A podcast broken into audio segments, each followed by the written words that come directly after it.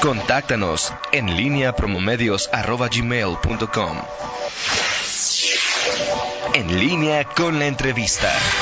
Son las 8 de la mañana con un minuto. Hoy se encuentra con nosotros y agradecemos su presencia el titular del IMUBI, del Instituto Municipal de Vivienda, Amador Rodríguez. Eh, Amador, ¿cómo estás? Muy, muy buenos días. Como siempre, un gusto saludarte y recibirte. Igualmente, Toño, eh, muy buenos días a ti, a Rita, a Miguel, que ya me comentaron que anda este, en, mejores lugares.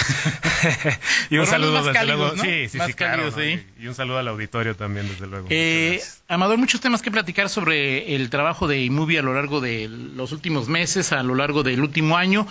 Un tema, la atención condominal, hay que recordar que eh, es un tema reciente relativamente. ¿Cómo se ha avanzado? ¿Cómo se ha aplicado este reglamento de condominios? ¿Lo hemos entendido? ¿No lo hemos entendido? ¿Qué ha hecho el, el al respecto?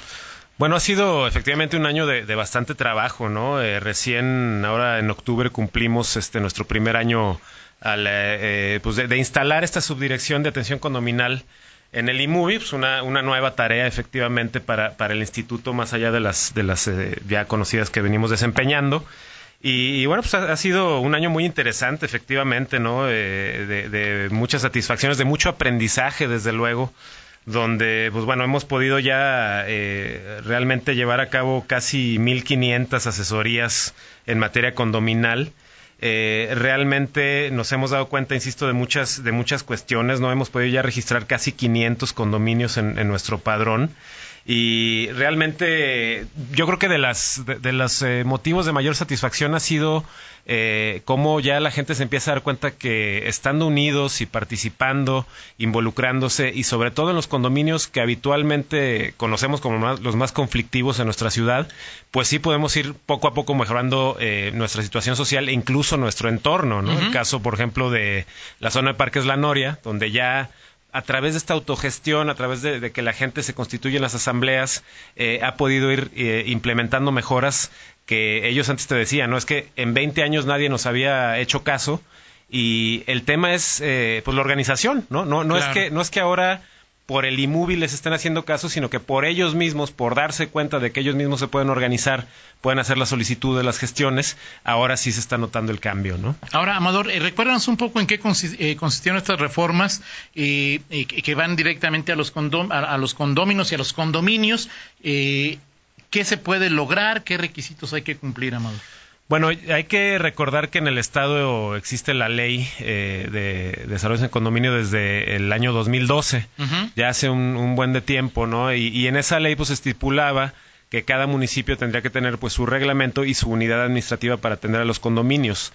Lo cierto es que, pues bueno, en, ningún caso se había llevado a cabo esta situación, más que aquí en León fue un proyecto que desde hace cuatro años que llegamos al, instituto eh, empezamos a trabajar en eh, constituir esta unidad y desde luego en, el, en, elaborar el reglamento, ¿no? con el apoyo obviamente del, ayuntamiento eh, en, este caso. Y eh, pues bueno, ya a partir de octubre del año pasado que entra en funciones, y, pues bueno, empezarlo a dar, a dar a conocer, ¿no? Hemos tenido por ahí también un par de eventos de difusión, simposios de cultura condominal. Eh, y bueno, lo, primero también para mencionar, sobre todo para las personas que nos escuchan, que les pudiera interesar este tema, decir, oye, ¿cómo le hago para acercarme? ¿Qué necesito para estar registrado, para que me apoye el instituto, para que me dé el acompañamiento? Bueno, es eh, para inscribirse en el padrón eh, de, nuestros condominios y por eso insisto ¿no? En, que este número de casi 500 condominios inscritos es, para nosotros muy importante porque no es así de que voy, me apunto y ya. claro, claro. Eh, lo, que, lo que tiene uno que hacer es efectivamente llegar, solicitar la inscripción, pero hay que presentar el régimen en condominio, obviamente la escritura pues que lo, que lo contiene, ¿no? el reglamento interno eh, el acta de la última asamblea. Es decir, no cualquier condominio, o sea, y, nos hemos encontrado con que llega la gente y dice, oye, es que yo no tengo nada de eso, no tengo nada. Entonces, se les tiene que dar también el apoyo y el acompañamiento para que lo soliciten en su caso en el registro público de la propiedad. Ahí tiene que estar el régimen, ahí tiene que estar el primer reglamento y se les da la asesoría para que lleven a cabo su, su si es el caso, la primera asamblea o, que lleven a cabo una asamblea para considerarse como la más reciente y con esto ya se pueden inscribir. Claro. Entonces, que esto se haya hecho ya en casi 500 condominios, la verdad yo, yo creo que es algo, algo notable. Sorprendente, la verdad que sí. Y, a partir de entonces, pues bueno, ya, ya sabemos que es lo, más cotidiano, ¿no? Y digo, los que hemos vivido en condominios lo sabemos, el vecino moroso, ¿no? Sobre todo, que no por paga ejemplo, el que no paga la cuota. Y aquí pues también hay que ser muy claros, ¿no? Tampoco es que eh, el instituto vaya a hacerle manita de puerco al moroso para que pague las cuotas que debe, pero este eh, eh, sí le vamos a mostrar el camino a los condóminos para que puedan llevar eh, este tema incluso de ser necesaria una instancia judicial, porque luego lo que pasa es que dicen, oye, pues es que, o, ya, este, digamos, van con el abogado, con el juez, y es que esta persona me debe dos años de, cuotas. Dice, a ver, ¿cómo, ¿cómo está tu última acta donde determinaste que la cuota era de tal cantidad? No, pues no la tengo, ¿no? O sea, fue ahí como a mano alzada y en una junta y todo, entonces, pues no vale, ¿no? Entonces, esto es muy importante porque poco a poco, o sea, a lo mejor eh, no, no es de que vas a llegar al iMovie y mágicamente se te van a resolver todos los problemas, pero te vamos a orientar, te vamos a capacitar eh, para que a través de esta organización y, de crear o de fortalecer esta figura legal de la asamblea puedas este pues realmente obtener un mejor nivel de vida una mejor convivencia que es lo que todos buscamos ahora eh, en este en este sentido es hay, hay fraccionamientos en condominio o, edificios en condominio que tienen 8 o 10 integrantes o algunos que deben tener quizá decenas, no, no lo sé. Es cuántas personas se requieren para armar una, una asamblea y decir, bueno, vamos a formar nuestro órgano colegiado y a comenzar a trabajar con iMovie. Bueno, aquí la, ley también en ese sentido es muy clara, ¿no? Eh, obviamente, pues lo deseable es que tengamos una, una mayoría, ¿no? Y que en una primera convocatoria podamos tener un 75% por lo menos de las de, los condóminos. La realidad eh, con la que nos enfrentamos cotidianamente es que difícilmente podemos llegar a este nivel de quórum. Pero eh, en una segunda o en una tercera convocatoria que se pueden hacer en el mismo acto, ¿no? Este, y, a final de cuentas, pues en una tercera convocatoria, eh, con los que estén presentes, pues ya, ya la asamblea, este, ya, ya tiene quórum, ¿no? y representa ya un acto legal en todos los sentidos. Con lo cual, pues bueno, nosotros hemos llevado a cabo una serie de, les llamamos macroasambleas, ¿no? Cuando vamos a condominios como el caso de Parques La Noria, Cañada del Real, Los Ángeles, Infonavit Granada, Arboledas, ya, ya, conoces este, más o menos el, listado, ¿no? Eh, donde lo que hacemos es, es, precisamente esto, ¿no? O sea, primero juntamos a todos los integrantes de estos eh, fraccionamientos en condominio o macrodesarrollos en condominio, eh, luego los vamos segmentando por cada edificio o por cada eh, régimen condominal y de esa manera pues vamos, vamos empezando a llevar cada convocatoria, ¿no? O sea, hay fraccionamientos que pueden tener varios ¿cómo se llama? Regímenes de condominio. Así es, así es. es el caso, por ejemplo, insistiendo en el caso de Parques La Noria, ¿no? que lo tenemos ahorita como muy a flor de piel, muy presente, eh, son, eh, me parece que más de 40 condominios, allá les llaman parques, ¿no? cada, cada parque tiene el nombre de un país, ¿no? Este, 46 condominios, y cada condominio tiene alrededor de 70 viviendas, ¿no? Entonces son más de 3.000 viviendas, un desarrollo en condominio de más de 3.000 viviendas, pero de 46 condominios. ¿no? Entonces, Así es. Vamos ahí a, donde tienen, el, en este caso, el área de donación, este, convocamos a todos los vecinos y luego ya los vamos separando por parques a que cada uno lleve a cabo su, asamblea. ¿no? Además de esto de, la cuota, que debe ser un factor importante, ¿qué más beneficios eh, o, eh, se pueden obtener al, al, al, tener, estar debidamente organizados en una en una agrupación, en una asociación? Pues yo, creo que todo nace de, pues empoderar propiamente la asamblea, ¿no? Y, efectivamente no solo es el tema de, la morosidad, sino, bueno, lo, cotidiano, ¿no? Que si la invasión del cajón de estacionamiento, que si el vecino molesto que tiene cuatro perros que ladran toda la noche, que el que llega, pues, pasadón de copas y, llega gritando y pone la música y todo esto, es eh, a través de, de esta concientización, poder eh, pues sensibilizar a estas personas y pues que se adapten ¿no? a, este modelo de ahí lo, Ahí nosotros eh, lo que también podemos hacer es el tema de las quejas y las denuncias. Entonces, ahí, por ejemplo, te pudiera decir, y es algo que también nos tiene bastante satisfechos, que hemos eh, atendido 217 quejas y denuncias en lo que va del año. Y lo mejor de todo en este caso es que el propósito siempre ha sido la mediación, llegar a acuerdos a través de la mediación, con lo cual, pues bueno, a, veces por ahí había algunas voces este, cuando estábamos trabajando el tema del reglamento de que no, pues es que seguro lo hacen por un tema recaudatorio, ¿no? Para sacarle dinero a la gente, y por el tema de quejas y denuncias. Y, y hasta ahorita te puedo decir que no hemos eh, sacado un solo peso. Ni una multa económica. Ni una multa económica, porque todo lo hemos tratado de alcanzar a través de acuerdos, ¿no? Otro tema que también me gustaría subrayar es que para los condominios de vivienda económica, de vivienda social, eh, la propia ley, estipula que si están organizados en una asamblea, pueden solicitar apoyos a gobierno para mejorar la infraestructura interna de los condominios, ¿no? Con lo cual, en el caso, volviendo otra vez a Parques La Noria, ya trabajamos el tema ahí de la pintura de fachadas, con gobierno del estado y ahora también eh, vamos a empezar a apoyarlos con el tema del alumbrado en las áreas comunes internas, ¿no? Que es algo pues que, es completamente nuevo porque siempre estaba la creencia e incluso la respuesta por parte de los gobiernos era es condominal, yo no me puedo meter. Así es. Entonces, ahora ya lo estamos pudiendo llevar a cabo con el apoyo también en este caso de la Dirección de Obras Públicas y empezar a intervenir eh, poco a poco. Pero ¿quién pagaría el alumbrado público? O sea, pone, el, municipio pone el eh, la infraestructura, lo, tienen que pagar los vecinos y precisamente pues es el, tema de, llegar a los acuerdos necesarios para que la gente entienda que pues, las cuotas se tienen que pagar. Sí, claro, por supuesto. Y es todavía un largo camino por recorrer, ¿no? Sí, sí, sí, definitivamente, ¿no? Esto no va a cambiar de la noche a la mañana. Es que muchos no saben o no sabíamos ni que vivíamos en condominio, ¿no? Así primera parte ahí. No, no, y, nos, suele pasar, ¿no? Llegan personas este, diciendo, oye, pues a ver, yo necesito el apoyo del iMovie, se investiga, se revisa la escritura y resulta pues que es un fraccionamiento, digamos, este, de viviendas unifamiliares. De cualquier manera se les ha llegado a apoyar con pláticas, con asesorías, pero bueno, ya, ya ahí aplican otros, otros temas, ¿no?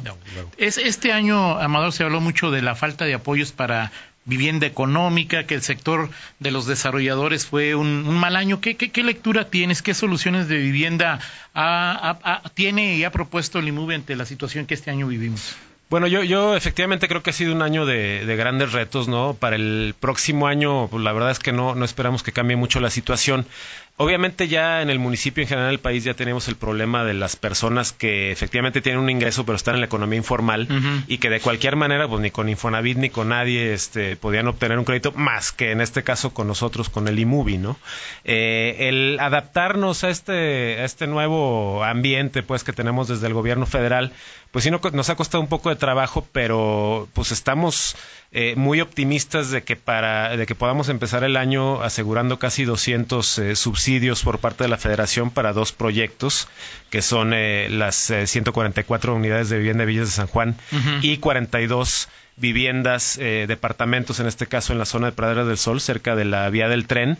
Eh, sin embargo, bueno, pues ahora también el añadido de que ante la falta del subsidio federal, pues la oferta de vivienda económica, incluso para el sector formal, pues ha, ido en picada, ¿no? Entonces, ahí estamos ahora ya empezando a trabajar con los desarrolladores a través de la, de la Canadevi, de la Cámara de Desarrolladores de Vivienda, eh, en un esquema donde el, el municipio a través del instituto pueda aportar tierra, eh, para que se lleven a cabo desarrollos, en este caso también de vivienda vertical de características similares a lo que ya viene haciendo el instituto con el Duraznal, con las Américas, eh, y en estos desarrollos sí ofertar la vivienda económica que, que hoy en día pues no, no existe esa oferta de vivienda nueva, ¿no? Hay que tomar en cuenta que, eh, de acuerdo a cifras del propio Infonavit, Tan solo para el Infonavit hay 75 mil trabajadores que hoy en día pueden ejercer un crédito pero que no encuentran la oferta de, de, la vivienda por el monto que les prestan. O sea, ¿no? tienen casa porque el monto de lo que pueden contratar para el crédito que pueden llegar no les sirve. Así es, es, es de alrededor de a lo mejor 330, 350 mil pesos y no existe vivienda eh, de esos valores. ¿no? 75 mil en, en León, en León nada más. Entonces imagínate, estás hablando a lo mejor de este, 75 mil familias, pues son casi 300 mil personas. Así es, ahora obviamente el, el, el, IMUBI no va a atender esta enorme demanda, pero ese eh, Amador... Eh, hablabas, por ejemplo, de los subsidios en Villas de San Juan, en, los otros 40 en, en, Praderas del Sur. del Sur. Eh, obviamente ni el Estado ni el municipio tienen afán de lucro. Los desarrolladores, pues, obviamente que sí, y, y, y, pues es normal, ¿no? Pues este, claro. ¿cómo, cómo, cómo, empatar este tipo de situaciones? Bueno, el esquema que estamos trabajando ahorita con, con eh, la Canadevi yo creo que es muy atractivo y, muy interesante, ¿no? Porque lo que buscaremos hacer es que eh, el IMUBI, le venda eh, un predio, vamos a suponer un predio donde caben 50 departamentos, ¿no? En copropiedad a 50 beneficiarios a plazos y luego ellos a través de la famosa línea 3 del Infonavit eh, gestionen y contraten a, un desarrollador para que les construya ahí una vivienda, ¿no? Entonces, eso es muy interesante porque de entrada sacas de la ecuación de las utilidades del desarrollador la parte del terreno, ¿no? Porque eso ya se queda, digamos, del municipio directamente o del IMUBI directamente al Pero ¿quién pondría precios? ¿A quién, con quién ¿A quién le debería quien adquiera la, vivienda? Eh, por una parte, sería la parte del terreno sería un contrato a plazo al, al instituto, Ajá. donde a lo mejor tendremos la opción incluso de, de trabajar un subsidio, eh, digamos, descontando los últimos pagos a quien esté haciendo sus pagos de forma puntual. Ese es un esquema que también estamos vislumbrando. Y posteriormente, pues bueno, ya, ya nada más la parte de la edificación es lo que eh, contratarían con su crédito de Infonavit y para el, este, bueno, con el desarrollador propiamente, ¿no? Claro. Con lo cual, pues uno ya más o menos sabe que una vivienda de 50 metros cuadrados, pues tiene un, un valor determinado eh, X, ¿no? Entonces, de esa manera, pues ya, ya controlas un poquito más esa parte, ¿no? Ahora bien, la, la Canadevi, hay que decirlo, lo que menciona en este caso es que el interés de ellos, más allá de, de un lucro que obviamente pues es parte de, su claro. actividad, ¿no? Sí, y es natural, pero que lo que buscan es obviamente reactivar este sector económico de la construcción, que sabemos que también se ha ido un poco a, pique en este año, un mucho, un poco, según, según a quien escuches. Claro. Y este, pues de alguna manera también trabajar generando esta oferta que hoy en día pues ha dejado prácticamente de existir, ¿no? Vamos a ir a una pausa. Eh, estas 75 mil personas que requieren vivienda y en general eh, los leoneses hemos avanzado en entender o no la importancia de, de- de la densificación y la vivienda vertical o todavía seguimos pensando que aunque ganemos poco queremos una casa unifamiliar y que nadie viva arriba. Y también que nos hables de los procesos de regularización y escrituración este año, por favor. Vamos Claro a la sí. pausa y regresamos. Con 21 minutos seguimos en esta charla con el titular de iMovie, Amador Rodríguez. Eh, Amador, te preguntaba, ¿esta cultura o esta importancia de entender el significado, las ventajas que tiene la vivienda vertical, ¿ya la entendimos en León o aún no la entendemos? Yo creo que es un cambio que necesariamente pues, se, se- se irá dando en la ciudadanía, ¿no? Y, y, bueno, pues nosotros mismos lo, lo llegamos a ver cotidianamente, ¿no? Si llega alguien preguntando por alguna solución de vivienda, en el caso de nosotros, y bueno, cuando teníamos todavía disponibilidad en el Duraznal, decías, bueno, pues está este departamento de 60 metros cuadrados, que a lo mejor estás en un cuarto nivel y vas a tener que estar subiendo y bajando escaleras, pero estás a minutos a pie del centro de la ciudad, este, a una cuadra de, de una ruta troncal del sistema de transporte, donde arranca la ciclovía de Valtierres, pues bueno, pues la verdad, las ventajas son muchísimas, ¿no? Claro. Y si le decimos a esta misma persona, bueno, pues también tenemos una vivienda horizontal, a lo mejor en la zona de Jacinto López, este, pues hay quien, como tú dices, ¿no? Prefiere, de todos modos, dice, pues yo mi casa, en mi terreno y todo, y pues me voy para allá. Eh, pero poco a poco, pues la gente ya empieza a valorar también estos temas de la ubicación, más en una ciudad que crece al ritmo que crece la nuestra. ¿no? Así es. Entonces, es un cambio que se irá dando de, de forma gradual y vuelvo a la importancia, ¿no? La, la idea de, de constituir esta unidad de atención condominal. La verdad es que, digo, pareciera que no, pero toda la labor del, del instituto en materia de vivienda está de alguna manera entrelazada y, y sirve un mismo propósito, una misma misión, que pues, es este, que, que los leoneses eh, cada vez tengan un patrimonio de mayor calidad. Y la unidad de atención condominal va encaminada también a esto, a perderle el miedo y a darnos cuenta de que si ya te tocó un vecino este conflictivo, pues no es el fin del mundo. Eh, entonces, eh, va mucho en el sentido de, de entender también esta parte, ¿no? Ahora, por ejemplo, el caso de las Américas, un desarrollo que está a ocho minutos en bicicleta de- del centro de la ciudad, a tres, cuatro cuadras de, de Torreslanda, ahí también con el tema del transporte público, en una zona con todos los servicios, parques, deportiva, mercado, etcétera, etcétera. Pues yo creo que las ventajas este, son, son muy evidentes. Claro. Ahora, eh, desde la óptica, desde el perfil, el recurso que tiene Inmovie, ¿cuáles son las soluciones de vivienda que, que, que se implementaron este año y que se eh, intentarán plantear para el año próximo, Amador? Bueno, yo, creo que tenemos que también ser muy conscientes de que hay que ofrecer un abanico amplio de opciones, ¿no? Y, y en este caso, por ejemplo, lo- nuestros proyectos emblema, que lo son porque están ubicados en ciertas zonas y porque son proyectos vistosos eh, y la gente los, los ubica, ¿no? Porque pasa cerca de ahí o los ve en, en imágenes, etcétera. Eh, el caso del Duraznal, el caso de las Américas, pues es vivienda de alrededor de 450, 500 mil pesos, que va dirigida a un mercado, si bien en la economía informal, pero que ya tiene un ingreso de 12, 13, 14 mil pesos mensuales, pero también hay que atender a, quien menos gana, en este caso, ¿no? Quien tiene un ingreso a lo mejor de seis mil pesos, pues también puede acceder a una solución de vivienda con nosotros, ¿no? Es el caso, por ejemplo, de, Villas de San Juan, 144 viviendas, eh, donde realmente el pago mensual es menor a dos mil pesos y en un plazo de cinco años ya la vivienda ya, ya es este del beneficiario es muy atractivo. Eh, igualmente ahora estamos empezando a promover muy fuertemente un programa donde las personas que tengan ya un terreno propio, obviamente regularizado, ¿verdad? No, sí, claro, claro. Este, y, necesiten ahí eh, o no hayan podido construir su propia vivienda con el apoyo del instituto a través de un subsidio y, de un crédito de vivienda, pues igual pueden eh, acceder a una vivienda en su propio terreno, una vivienda alrededor de 45 metros cuadrados, dos recámaras, etcétera. ¿Ellos la construirían o No, nosotros la, construiríamos en este caso pues con una constructora profesional eh, realmente tenemos, para este proyecto también contamos con reserva propia, igual en la zona Jacinto López, en la colonia Artículo Cuarto, 50 terrenos ahí. Si alguien dice, oye, pues yo quiero esto, pero no tengo el terreno, pues también lo podemos apoyar con esa parte.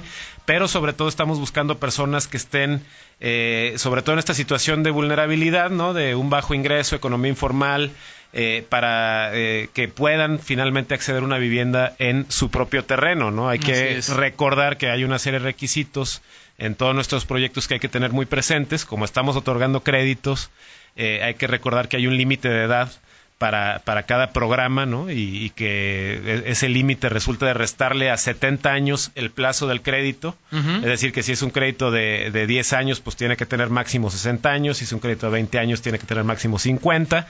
El hecho de, obviamente, no contar con una propiedad. Las viviendas del instituto son para que la gente las ocupe, no para que luego, ahí, mira, me voy a hacer de un DEPA aquí del IMUB y luego lo rento, para nada. Este, y pues esta parte, insisto, de contar también con dependientes económicos según sea el caso de, cada proyecto, ¿no? Y eh, ya que hablabas de regularización y escrituración, que también son eh, programas importantes dentro de IMUBI, ¿cómo va este proceso, Amador? Bueno, nosotros eh, en la administración pasada logramos la regularización o la, autorización por parte del municipio para la regularización de 25 asentamientos eh, sí detectamos que había un rezago importante en esta materia y pues en la medida de que no produzcamos soluciones de vivienda para este sector que no tiene prestaciones, pues siempre vamos a ir atrás del, del, problema. Y, Ahora, regularizar ¿no? implica fomentar la... Es, es un detalle importante, ¿no? Y, y muchas personas nos lo han querido hacer ver. Hay que recordar que lo que, lo que regulariza hoy en día el IMUBI en todos los casos son colonias que surgieron hace por lo menos 15 años, a lo mejor en promedio tienen 20 años de antigüedad. Es decir, que de repente eh, hoy me aparece un asentamiento que hace dos años no existía, pues yo no, obviamente no lo puedo regularizar porque además eh, eso me indicaría que se desarrolló de manera ilegal, ¿no? Claro. Entonces, eh, siempre eh, se trata en todos los casos y, llevamos eh, ahora en la próxima, la última sesión del ayuntamiento nos van a aprobar otros dos, con, los cuales sumaríamos cuatro en lo que va de este año. siempre se trata de, una problemática social que ya tiene muchos años de antigüedad. El IMUBI no regulariza fraccionamientos irregulares, regulariza asentamientos humanos, ¿no? Es decir, que, que, yo necesito que por lo menos un asentamiento tenga un 30% de los lotes ya ocupados, ya con gente viviendo ahí, para intervenir en su regularización. Entonces, esto es, esto es eh, importante mencionarlo porque luego efectivamente se dice, ¿no? Pues como por un lado dicen que, que no a la, irregularidad y que hay que inhibir el crecimiento de estos nuevos asentamientos, pues sí, pero ya contamos con problemáticas serias de muchos años de antigüedad. Así es, y es resolver el problema ya de esas personas. Así es. Sí, y en la parte de escrituración. Bueno, la escrituración, eh, aquí a lo mejor sí, sí hay una cuestión que hay que mencionar que aunque sea una administración municipal de continuidad, eh, se trabaja mucho en esta materia con el Estado, ¿no? Y en el Estado pues hizo una, fue una administración nueva, ¿no? Que apenas cumplió su, su primer año y ahí estuvimos un poquito la expectativa de que se renovaran los convenios entre el Colegio de Notarios del Estado y, el propio gobierno estatal eh, para el tema de la escrituración, con lo cual eh, este año entregamos 362 escrituras, pero pues tenemos el reto para el 2020 de entregar 2000 porque nos establecimos un reto interno de, por lo menos 4000 en, en este trienio, ¿no? Eh, hay que recordar también que lo que ha vuelto bastante más complejo este proceso es que hoy en día lo que el instituto entrega es una escritura pública con todas las de la ley, como la que se obtiene, digamos, en la compraventa de cualquier inmueble eh, a, cualquier nivel social, digamos, porque antes el instituto realmente lo que hacía era un contrato simple de transmisión de, dominio eh, impreso propiamente en el instituto y firmado ahí y nada más se protocolizaba ante notario y se registraba. Es decir, no, no venía acompañado de un avalúo, este, vaya, eh, hoy en día lo que, lo que tú recibes como un beneficiario de este programa de escrituración, es lo mismo que cualquier otra persona cuando adquiere un inmueble, ya una escritura con su avalúo, eh, inscrita en el predial, con todo en regla, ¿no? Entonces, lo ha vuelto un poco más complicado, sí, pero el documento que se obtiene es de mucho mayor calidad. ¿A quién se le escritura? ¿A quién se le escritura? Eh, se le escritura, digamos, a, a quien viene poseyendo un inmueble que acredita su posesión legal eh, desde, insisto, ¿no? Desde, desde que se llevó a cabo el desarrollo de los, del asentamiento, ¿no? Hace 15, 20 años. A veces nos encontramos con conflictos por dobles ventas, ¿no? Que es otro de los innumerables problemas con los que se encuentra la gente que, que compran irregulares. Eh, pero a final de cuentas, eh, si tenemos este conflicto de dos o tres personas que acreditan eh, o que presentan documentación para, para un mismo lote, pues lo que hacemos es, si no se ponen ellos de acuerdo, incluso con el apoyo del instituto, es que pues ya tienen que ir eh, al proceso judicial y pues es este a, quien se escritura, obviamente eh, a quien se busca beneficiar es pues a las personas que, que vienen con la posesión del inmueble, es decir, quien compró para resolver su problemática de vivienda es a quien se busca beneficiar y no como luego a veces nos encontramos, ¿no? De que una persona compró 10, 15 lotes en, una, en una colonia y dices, oye, este, pues mejor hubieras comprado dos o tres en una regular, ¿no? Claro, En vez de andar fomentando esta, esta problemática, ¿no? Perfecto. Y lo del tema del segundo concurso nacional de, ideas, eh, Amador. Sí, bueno, ahí eh, insistiendo en esta parte, ¿no? Eh, nosotros eh, trabajamos muy de cerca en este caso con el Implan, también con Tesorería a través de Servicios Generales, detectando predios municipales intraurbanos en colonias donde a lo mejor ya eh, están servidas en el sentido de que ya tienen sus, espacios públicos, ya tienen cercanos sus centros de salud, sus escuelas, y son terrenos municipales que luego se quedan ociosos o que a veces se, se, les eh, donan algunas asociaciones que reciben el terreno y luego no, no hacen nada con él. Entonces se revierte el proceso de la, de la donación. Eh, y, detectando una serie de terrenos de estas características es como hemos podido desarrollar el caso de las Américas, el proyecto de Buenos Aires, que también esperamos ya arrancarlo en 2020. Y ahora tenemos este, este predio en la zona de Cumbres de la Piscina, un terreno bastante grande de, más de 6.000 metros en, en, su totalidad, donde además de un conjunto de vivienda convocamos al, desarrollo también de un parque público eh, urbano ¿no? Y, pues bueno, fue una convocatoria donde recibimos a final de cuentas 62 propuestas de distintas zonas de la República.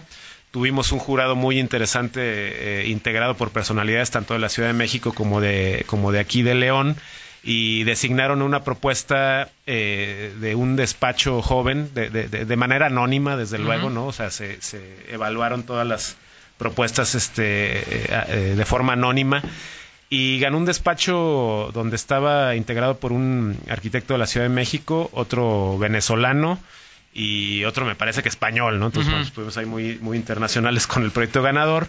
Se otorgaron otras tres menciones y, bueno, eh, es un proyecto de 75 eh, departamentos también eh, de tipo vertical, con locales comerciales, con el tema este del parque. Y bueno, ahora fue una entrega conceptual. Estaremos viendo cómo iremos trabajando sobre este proyecto para, pues, por lo menos. Dónde?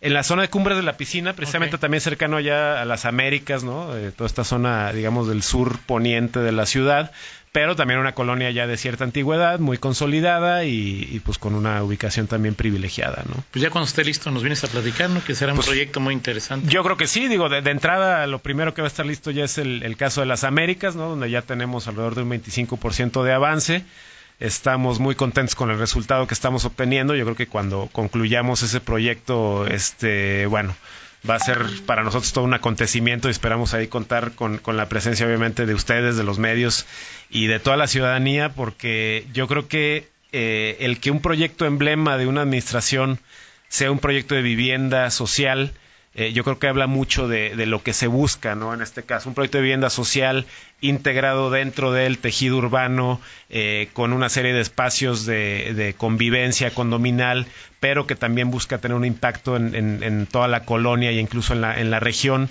Eh, yo creo que es, es muy indicativo de, pues de, de, lo que buscamos nosotros como administración en general y de lo que nos pide nuestro alcalde, ¿no? Perfecto. Gracias, Amador Rodríguez, titular del IMUBI, por esta charla. Gracias. Al contrario, Toño, Rita, encantado, un gusto como siempre estar aquí con ustedes. El gusto es nuestro. 8 con 34, pausa, regresamos. En línea con Toño Rocha. Síguenos en Twitter, arroba Antonio Rocha P y arroba guion bajo en línea.